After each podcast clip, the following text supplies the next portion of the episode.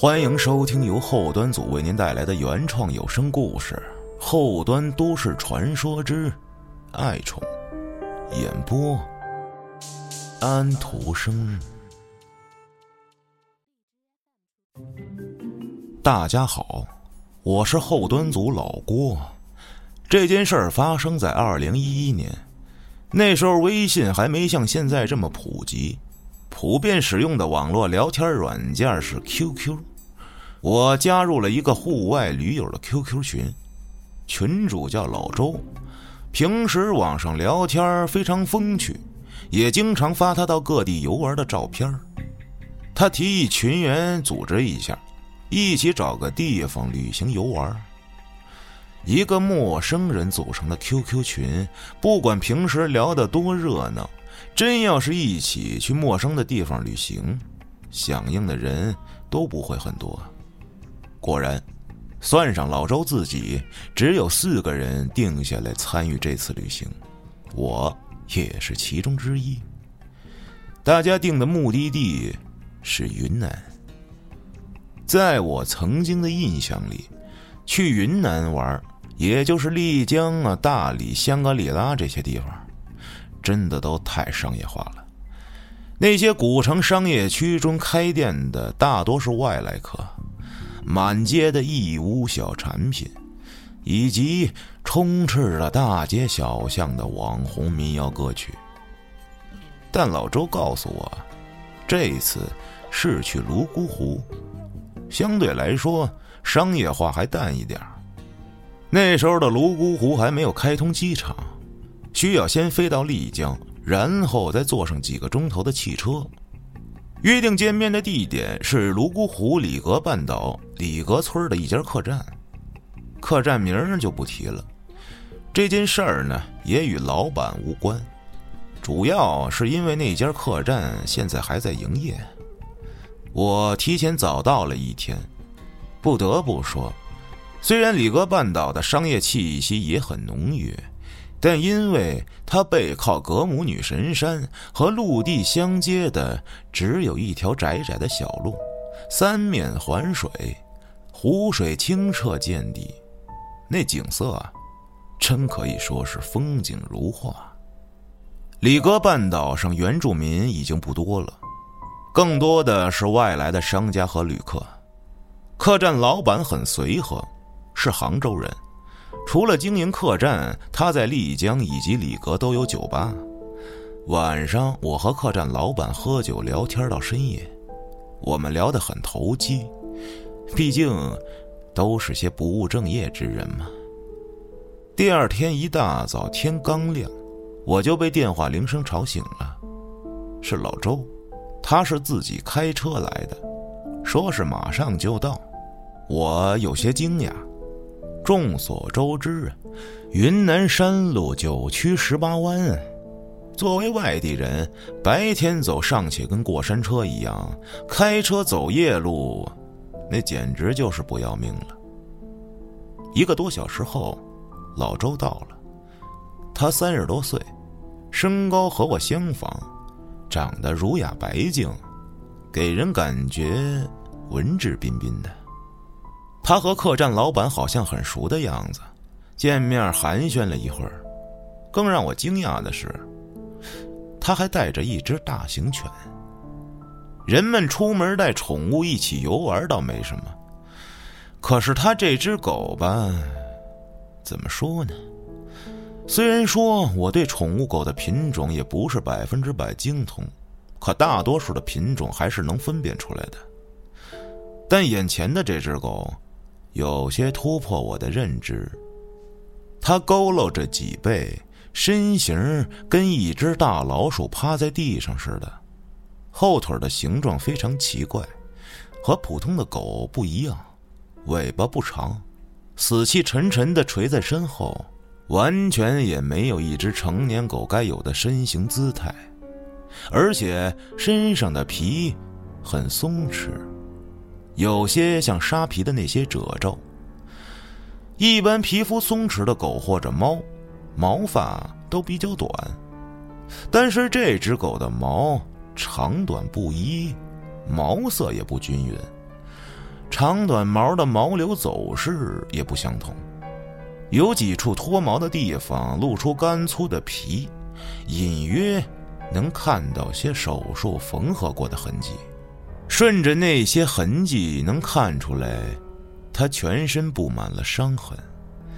那些伤痕一道道的，只是大多数隐藏在毛发中，需要仔细看才能看出来。可以说，这只狗仿佛是一只玩具布偶，被拆开以后，又重新拼凑缝合到了一起。两只狗耳朵是歪的。脸有些瘪，单纯看脸，有点像牛头梗。仅仅是有点像啊，因为我实在是想不出更贴切的形容词了。说实话，如果不是老周介绍说这是只狗，我还以为是哪个电影里的怪物道具呢。这狗丑是丑了点但是还算干净。周身还有淡淡的消毒水的味道，我问老周：“哥们儿，你这狗还真看不出来什么品种啊？”此时，这只狗正蹲在老周腿边，乖顺的用头蹭着老周的膝盖上方。听见我说话后，老周弯腰抚摸着狗的头，随后，这狗发出了舒服的呜声，但眼睛却一直看着我。好像知道我在说他。他叫维克多，是我从街上捡来的，应该是个挺杂的串儿吧。我去年遇见他的时候，他快被一帮人打死了，遍体鳞伤的，身体以及四肢断了很多根骨头啊。带他去宠物医院抢救的时候，医生都说救不活了。可谁知这老天不想收他，断断续续治了大半年，哎，他居然活下来了。哎，但是，他心里的创伤太大了，之前都不敢出门，现在才刚刚敢出门见人。我也是希望能带他多出门玩玩。这狗啊，跟人一样，总闷着不好。你别看它丑了点可是很乖呀。也格外依赖我。老周拍拍维克多的头，笑着对我说：“嘿，你摸摸它，它不咬人。”原来这狗叫维克多。我俩说着话，老周突然叹气，告诉我说：“另外两名队友中的男孩半路说来不了了，唯一的那个女孩也不知道到哪儿了。”这时他电话响了。是那个女孩打来的，她说路上出了一些麻烦，要晚两天才能到。在电话里，那女孩连连道歉，冲人家这态度，老周和我也不好意思再多埋怨。中午的时候，客栈老板出去了，整个小客栈里只有我和老周这两个客人。我俩坐在院里的石凳上，一边喝茶晒太阳，一边聊天普洱很香，桌子上还有老板准备的云腿饼。老周问我来云南是专程为了这次旅行，还是也有其他的计划？显然，他作为组织者，现在因为人员不齐有些为难。听他说话的意思，似乎他来云南不只为了群友一起游玩。我倒是也没那么多事儿，本来的目的就是来这儿散散心的。如果原计划的人凑齐了，那就一起；凑不齐的话，自己喝喝酒、看看风景也是美事一桩。说话的时候，维克多伏在老周的脚边眼睛一动不动的看着我。其实我这样形容他的动作都是美化了，看得出，维克多以前受伤真的很重啊。他额头的皮松弛耷拉着。抬头看我的时候，都是很费力的样子。我忍不住问老周：“哎，这维克多挺有灵性的，好像能听懂我说的话。对了，他能吃云腿饼吗？”说着，我撕开一包，因为很多人对自己宠物的饮食都格外在意。在没有问过老周之前，我也不好意思直接就喂他。嗨，哪有什么灵性啊？不过听说这串狗都挺聪明的。老周低头看了一眼，随便喂吧，没那么娇气。然而，我掰了一块玫瑰饼，递给维克多的时候，他却发出了呜呜的声音。还把原本放在老周脚边的前爪收回到自己嘴边舔了起来，一副嫌弃的样子。老周笑骂着，伸腿轻轻踢了一下他的屁股。这家伙也不知道从什么时候开始挑起食来了。嘿，别理他，咱们继续。我和老周聊了很多，他是南方某一线城市的外科大夫。离异带娃，现在娃在家有奶奶照看着。他除了是个环保主义者，还是一名素食者，饮食非常严谨，连鸡蛋都不吃。平时摄取蛋白质只靠一些豆制品。老周跟我说，他自己收养救助过很多像维克多这样的流浪狗，大部分都送到救助站了。把他留在身边是因为。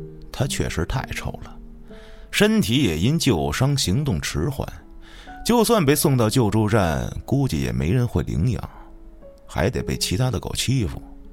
老周满脸爱意的摸着维克多的狗头，还有一个原因，这维克多呀，跟我特别亲，我现在去哪儿都会带着他。从刚刚维克多开始舔自己的前爪开始，他就不再倚着老周的腿，而是有些惧怕的低着头，费力的抬起松弛的眼皮，眼神闪躲之间还不忘偷瞄着老周，似乎很害怕。就连伸手摸他头的时候，他都会吓得哆嗦一下。过了一会儿。老周把一只狗咬胶丢到地上，但用力有些大，狗咬胶滚到了我的脚下。此时维克多只是看着，没有动。还是老周在他后面拍了一下他的屁股，他才慢吞吞的磨蹭过来，叼住了狗咬胶，慢慢舔舐着。我弯腰伸手挠了挠他的下巴，奇怪。这狗的下巴怎么这么短呀？此时，维克多可能感受到了我的善意和同情，伸出舌头舔我的手，又舔了两下我穿着拖鞋的脚。他的舌头很厚很滑，这个触感我觉得有些熟悉，却一时也想不起来了。维克多该吃饭了，我去拿狗粮。老周站起身，上楼回了房间。他的房间就在我的隔壁。他下楼的时候，手里除了一包分装好的狗粮、狗盆还有一个白色塑料盒子。他先是放好狗粮，让维克多吃着，然后打开那只白色塑料盒，里面都是些药瓶，还有针管和注射的药。没等我问。老周自己解释道：“经过手术后，维克多虽然勉强治愈了，但还是需要固定吃药啊。”哎，他说这句话的时候，满眼都是心疼。维克多抬起狗头，口中又发出呜呜的声音，似乎很是拒绝。你呜呜也没用啊，怕疼也得打针啊。不然你怎么能好呢？老周的样子就跟老夫妻之间丈夫安抚生病的妻子一样，疼惜中带着一丝宠溺和无奈。老周从白色塑料盒里拿出两个药盒，这俩药我认识，匹罗西康片和布洛芬。我问老周。这俩也是维克多的药啊。我这么问，是因为这两种药是人用的。没记错的话，狗和人吃的药很多是不能共享的。老周愣了一下，把药瓶扣在手里，点头说：“嗯，有什么不对吗？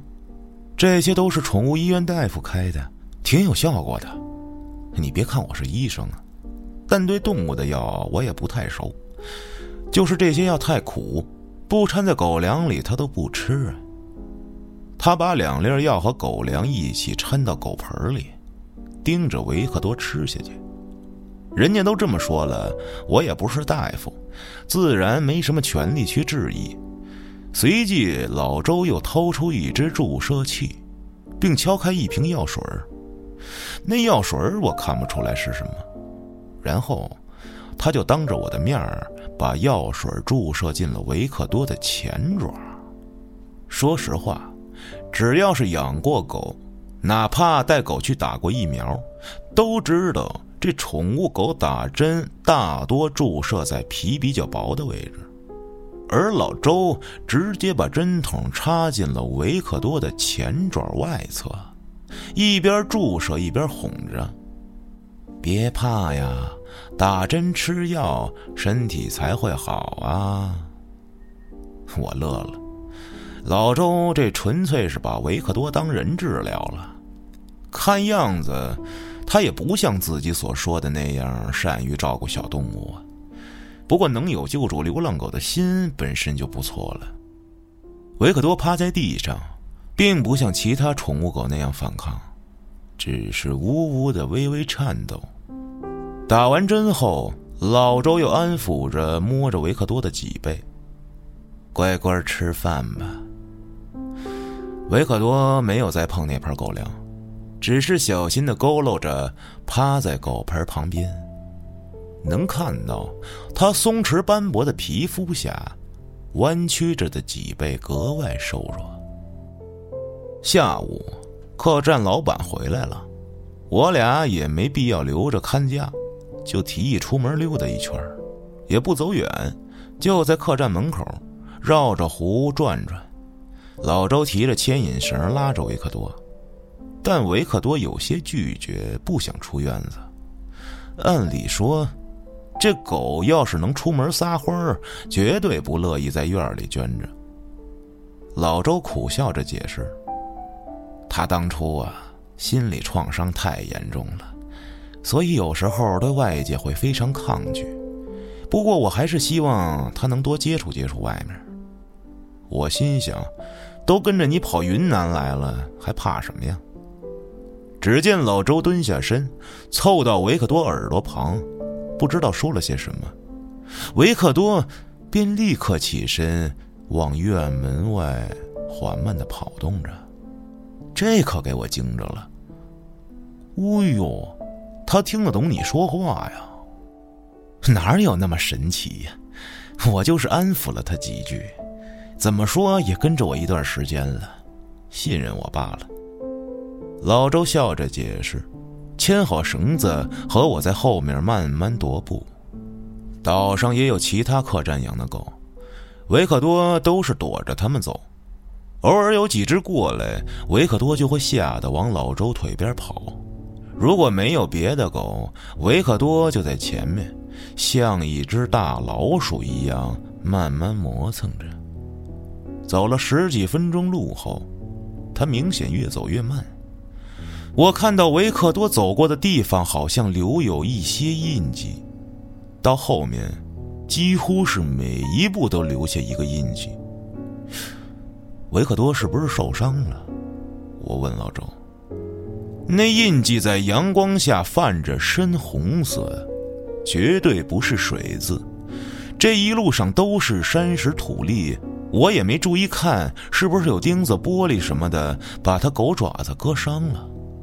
老周恍若未闻，淡定的走进维克多，居高临下的低头小声说着什么。说完，维克多便迈开四只狗爪往前跑着，那个姿势，唉，该怎么形容呢？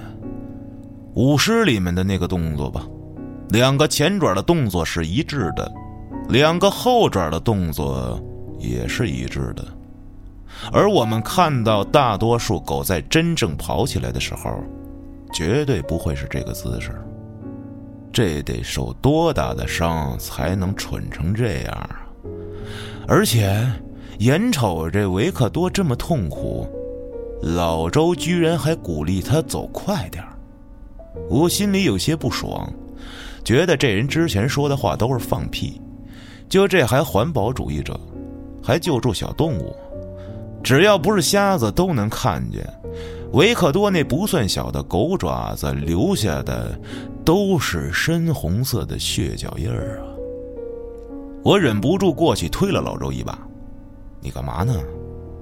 老周看着我，神情冷漠：“啊，我训狗呢。嗯，这和你有关系吗？”他这一句话给我噎够呛，是他妈跟我没关系，但你也不能这样啊！你不是环保主义者吗？你就这么虐待动物啊？你还是人吗？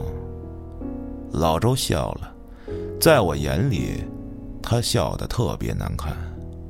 他冲着还在努力向前奔跑的维克多喊了一嗓子：“别跑了，回客栈。”这狗是真的听得懂他说话，十多米的距离，这一嗓子让他的动作瞬间停了下来。扭头，更加步履蹒跚的，几乎是蹭着，回到了老周脚边丑丑的狗头带着乞求的模样，蹭蹭老周的腿，看得我有些眼睛发酸。这就是狗，不管主人怎么对待它，它的眼里只有主人。本来下午还定好了晚上我俩喝一杯。现在我看见它就不痛快。是，人家的狗，咱也管不着。傍晚，我在屋子里躺着，正用手机搜索着附近的人，想看看周围有没有同样无聊的旅客。正在我看得眼花的时候，传来了一阵敲门声。我打开门，看到老周拎着两瓶酒，说这是泸沽湖特产。叫咣当酒，这种酒度数低，是他从客栈老板那儿要来的，让我不要介意白天的事儿。有句老话叫“伸手不打笑脸人”，人家都这态度了，我再怎么样也不太合适啊。而且我也想劝劝他，训狗没有这么训的。我俩来到楼下的石阶上。客栈老板也给我们准备了腊肉锅子等当地食物，我们招呼他一起喝，但老板表示他今天跟别的朋友有聚会，就不跟我们掺和了。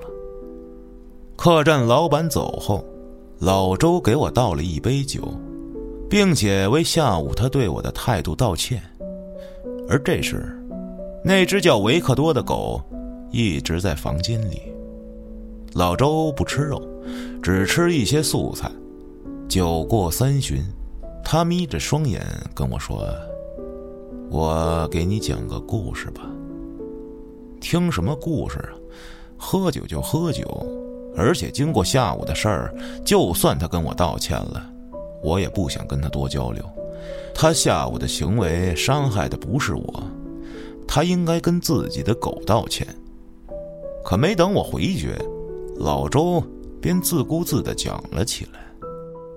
现在大部分人已经不存在重男轻女的观念了吧，对吧？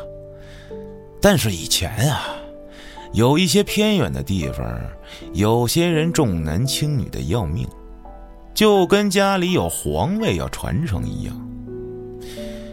有一个叫易雪的女孩，她老家那边就是这种观念，她爸嫌弃她是女孩。可她妈妈在生她的时候损伤太大，以后不能再怀孕了。于是她爸干脆就离婚，而且把易雪留给了他妈妈。离婚之后呢，他妈一个农村女人带着易雪生活的很艰难呀。但这并不妨碍易雪自己争气，她的学习成绩特别好。他妈妈为了让他能够顺利读书，也为了让他长大可以脱离这个穷地方，只能用最便捷也最不堪的途径赚钱，就是出卖自己的身体。几乎整个镇子都传遍了他妈妈的事迹。为此，那个抛弃他们的男人更加不想和他们来往了。可这并没有对易雪的学习产生影响，她很争气的考上了医科大学，这出乎了所有人的预料。不光亲朋好友来祝贺，连他那个看不上他的父亲都悄悄送了一千块钱。还表示，希望以后在外面混得出息了，别忘了他再婚以后生的儿子，还提醒易雪，那可是他的亲弟弟。不过，那些钱被易雪的妈妈扔了回去。长年以来，这个女人自己省吃俭用，攒下来的钱都给易雪留着上学，生病了也不去治疗。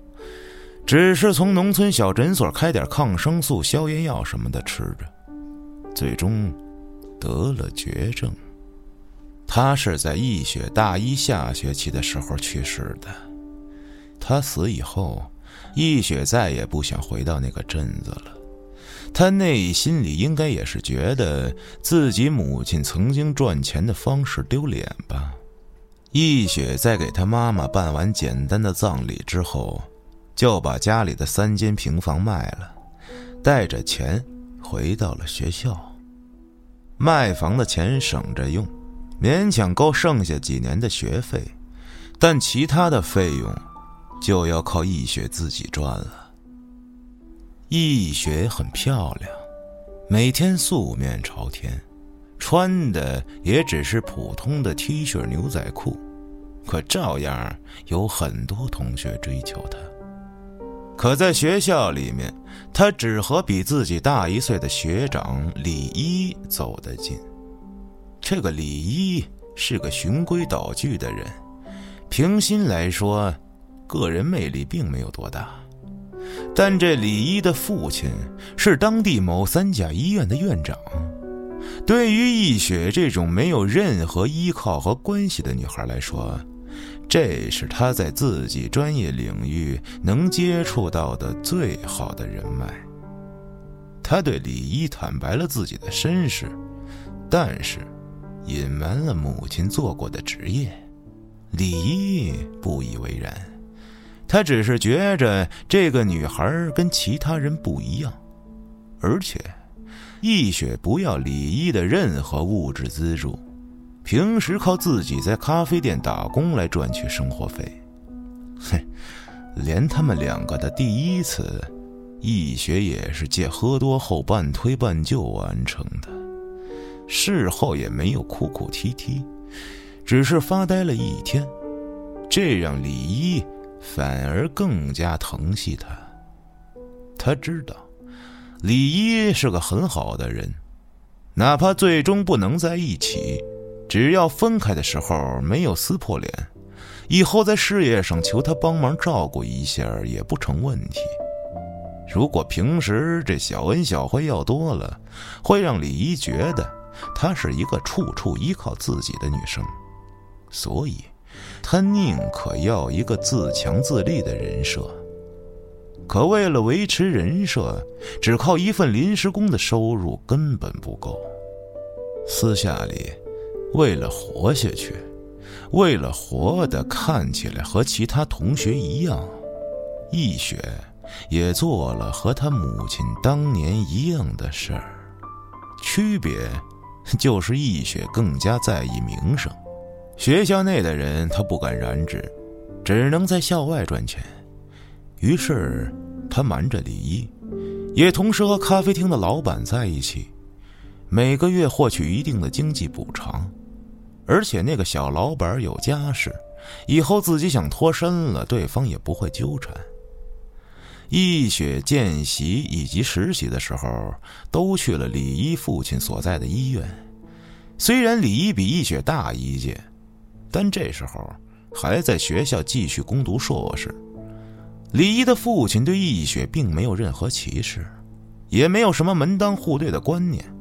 反而说自己也是苦出身，对易雪格外的照顾。在李一和易雪订婚以后，凭借自己的人脉，把李一的工作安排到了其他医院，易雪呢，则安排在自己的医院。后来，李一和易雪顺利结婚，易雪也终于在这个城市拿到户口，并站稳了脚跟。也就在这个时候，李一的父亲退休了。新来的院长上任后，本来顺风顺水的易雪也开始处处被人穿小鞋儿。他不知道自己哪里出了问题，在新院长的各种明示暗示下，他才搞明白，不是自己的问题，而是这个四十多岁的新院长看上了他。这钱是好东西。地位也是好东西，事业上顺风顺水更是好东西。在经过仔细的权衡之后，最终他妥协了。他心里觉得愧对老院长和李一，但在现实面前，内心的愧疚并没有持续太久。毕竟，退休的老院长在新院长面前明显的不够看啊。这个时候，李一一家对他的帮助就已经不够用了。那他俩就没有感情基础吗？你这故事挺狗血的哈，哪期故事会看来的呀？我听老周讲的也有点不对劲，反问老周：“等会儿啊，你这说的不会是他妈你吧？你不是也是大夫吗？”老周笑了：“打住，哈哈。”我可忍不了这头上戴绿，当然，李毅也忍不了。你别着急，听我继续给你讲啊。这李一开始并不知道易雪做的这些事儿，但是世界上没有不透风的墙啊。有一回，李一的一个朋友神秘兮兮的给他分享了一则小视频，还告诉李一，说是他翻墙下载的。是在一个 S M 网站上看到的。这朋友介绍说，那种网站收费很贵呢，但是啊，这视频质量都不错。他发的这个视频就是国内两个医生录的。那朋友还调侃李毅：“你们医生玩的可真花呀！”视频场景啊是在一间办公室，男人坐在沙发上。而那女人，李一一眼就认出来了。尽管那女人蒙着眼睛，嘴里塞着个塑料球，双手被反绑在身后，一边苦痛哀嚎着，一边口齿不清的说着什么，隐约能分辨出来，她自称为母狗，祈求那只只露出大腿的男人给她最终的满足。可谁会认不出自己的媳妇儿呢？更何况，易雪的胸下有一颗栗子大的红色胎记。李一从没想到，一个女人可以以这样卑微低贱的姿态趴在地上，他更想不到，这个人会是自己的妻子，而且是跪在别人面前。这可是他一直宠着的妻子呀。老周讲故事的时候，维克多不知什么时候从二楼溜了下来，已经温顺的卧在了他的腿边。李一在以前对这些小众爱好从来没有好奇过，他的生活从小到大都是按部就班，没有接触这些的兴趣，也没有接触这些的时间。可他不是傻子，在看到视频后，虽然愤怒的要发疯，但并没有当时就挑明。他找那个同学要了网址，自己也注册登录了上去，发现有很多易雪的视频，并且根据诸多痕迹判断，拍摄的地方就在易雪工作的医院里。他不明白易学怎么突然变成了这样，于是找人调查，这一查不要紧，易雪妈妈的事儿，以及自己忙于学业的那几年，易雪精彩的校外生活，一下全都查出来了。他觉得自己是个笑话，自己一家人的真心相待，全都他妈是笑话。在结婚纪念日那天，李一精心准备了烛光晚餐，然后。在易雪面前播放了他从网上下载的视频。此时的李一心里还有一丝侥幸，他期待易雪能够跟自己认错，告诉自己一切都是被逼迫的。可是，易雪的反应很淡然，她脸上那种因为丈夫准备惊喜而感动的笑容慢慢褪去。非常冷静的告诉李一，他想升主任，男男女女的关系而已，就当工作吧。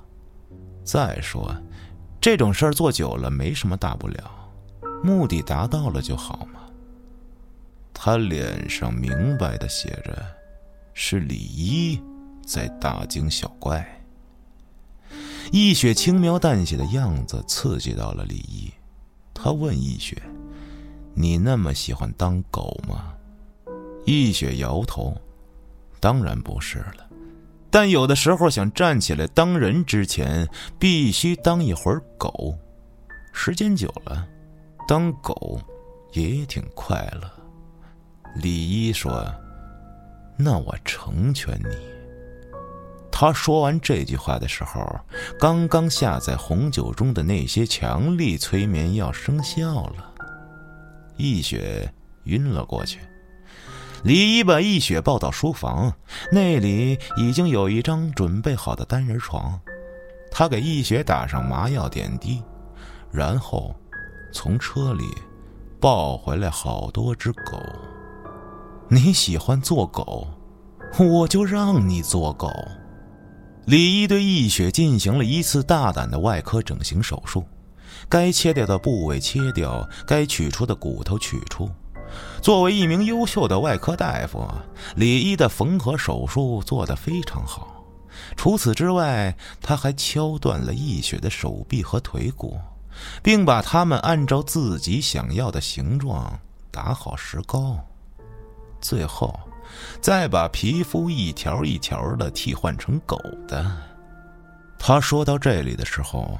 维克多卧在他身边，一直在颤抖，可老周却安抚的摸摸他的头，说：“维克多真的很有灵性。有时候我的恐怖故事讲的明明很差劲，可他依然会有这种反应。”我看着维克多身上那仿佛一条条拼凑出来的皮，沉声问老周：“维克多是易雪？”老周哑然失笑：“你想什么呢？维克多怎么可能是易雪呢？这就是个故事。哎呀，我就是打发时间给你讲个恐怖故事了。当然了，我还没讲完。这李一呢，确实把易雪改造成了狗的模样，但那根本不现实。易雪没多久就因为大面积感染死了。其实这个结果也不意外。”之后，他就把尸体处理了。从那时候起，李一再也不相信任何女人。老周一拍手：“好了，故事到此结束。”听完这故事，我忍不住琢磨：这样是真的可太他妈恶心了。不过话说回来，真要是把人改造成那样，光凭一个皮肤感染也活不了啊！更不可能像现在这样还牵出来跑。如果植皮那么简单，那些烧伤患者就不会出现那么多感染和并发症了。维克多虽然受伤很多，但怎么也不可能会是人嘛？肯定是我想多了。我俩又继续东扯西扯了些别的，冷不丁的，老周冒出一句：“就算没有感染。”任何人变成那样，也会自杀的吧？所以呀，最主要的还是得掌握他的弱点，让他不敢去死？对于这个问题，我只能说，我不能想象自己变成那种模样。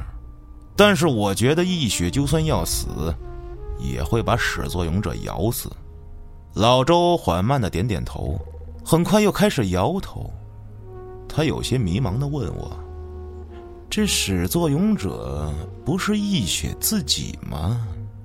我不同意他的观点。按照你这个说法，那始作俑者应该是易雪的父亲，或者说古往今来那重男轻女的观念，而易雪也不过是一步步变成这样的。能好好的活着，谁愿意委屈自己啊？老周若有所思，端着酒杯，半晌说了一句：“易雪，他妈给他这个名字是希望他像雪一样纯真洁白。”但你说，哥们儿，但凡有点常识的也知道，这血是最脏的。光当酒的度数很低，可架不住人到了高原后，酒量会直线下降。老周背冲着我，站在院中，看着满天的星辰，悠悠的冒出一句：“你看过范海辛吗？”是休·杰克曼演的那部电影吗？我一时之间没反应过来，就记得是金刚狼演的。嗯，我最喜欢里面的人造人。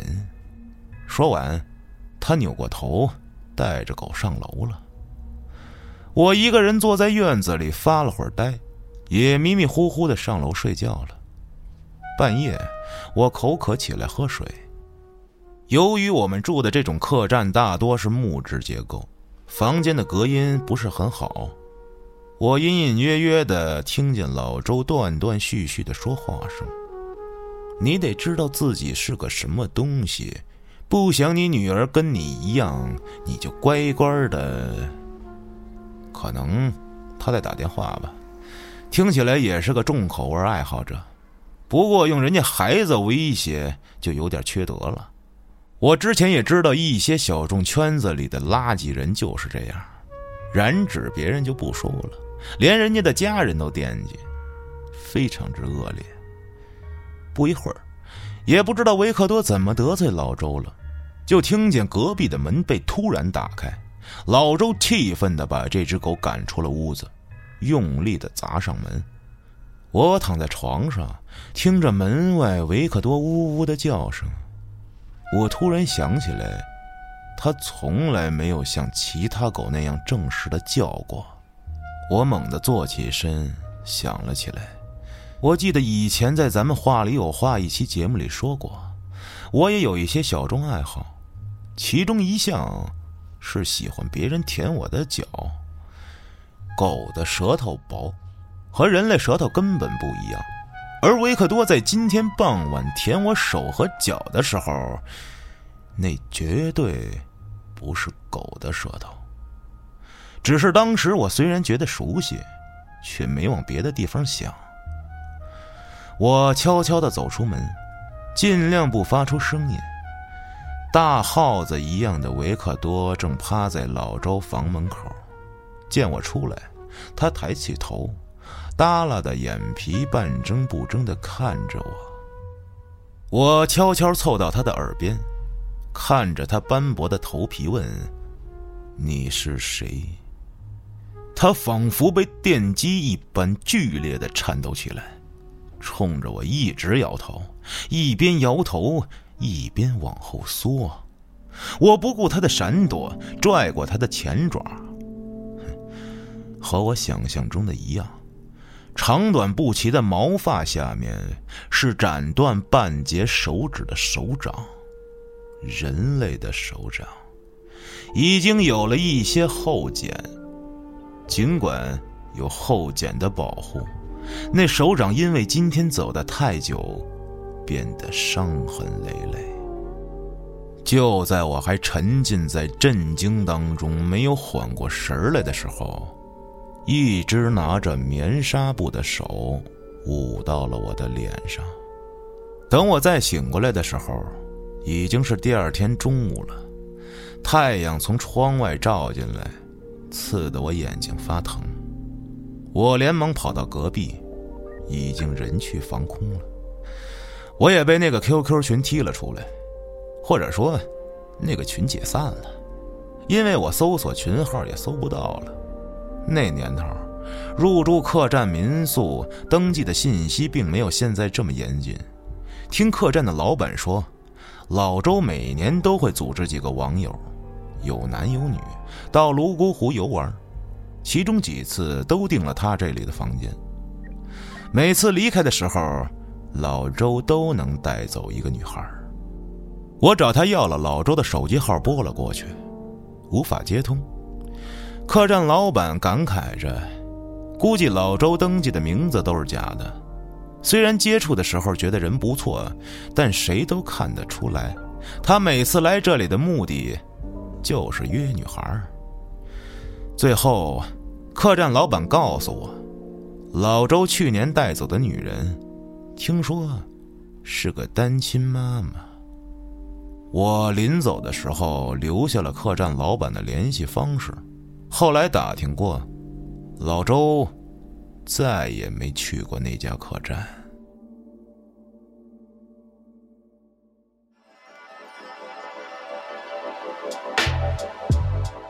您刚才收听到的是由后端组出品的原创有声故事《后端都市传说之爱宠》，更多精彩故事，请关注后端组账号，下期更精彩。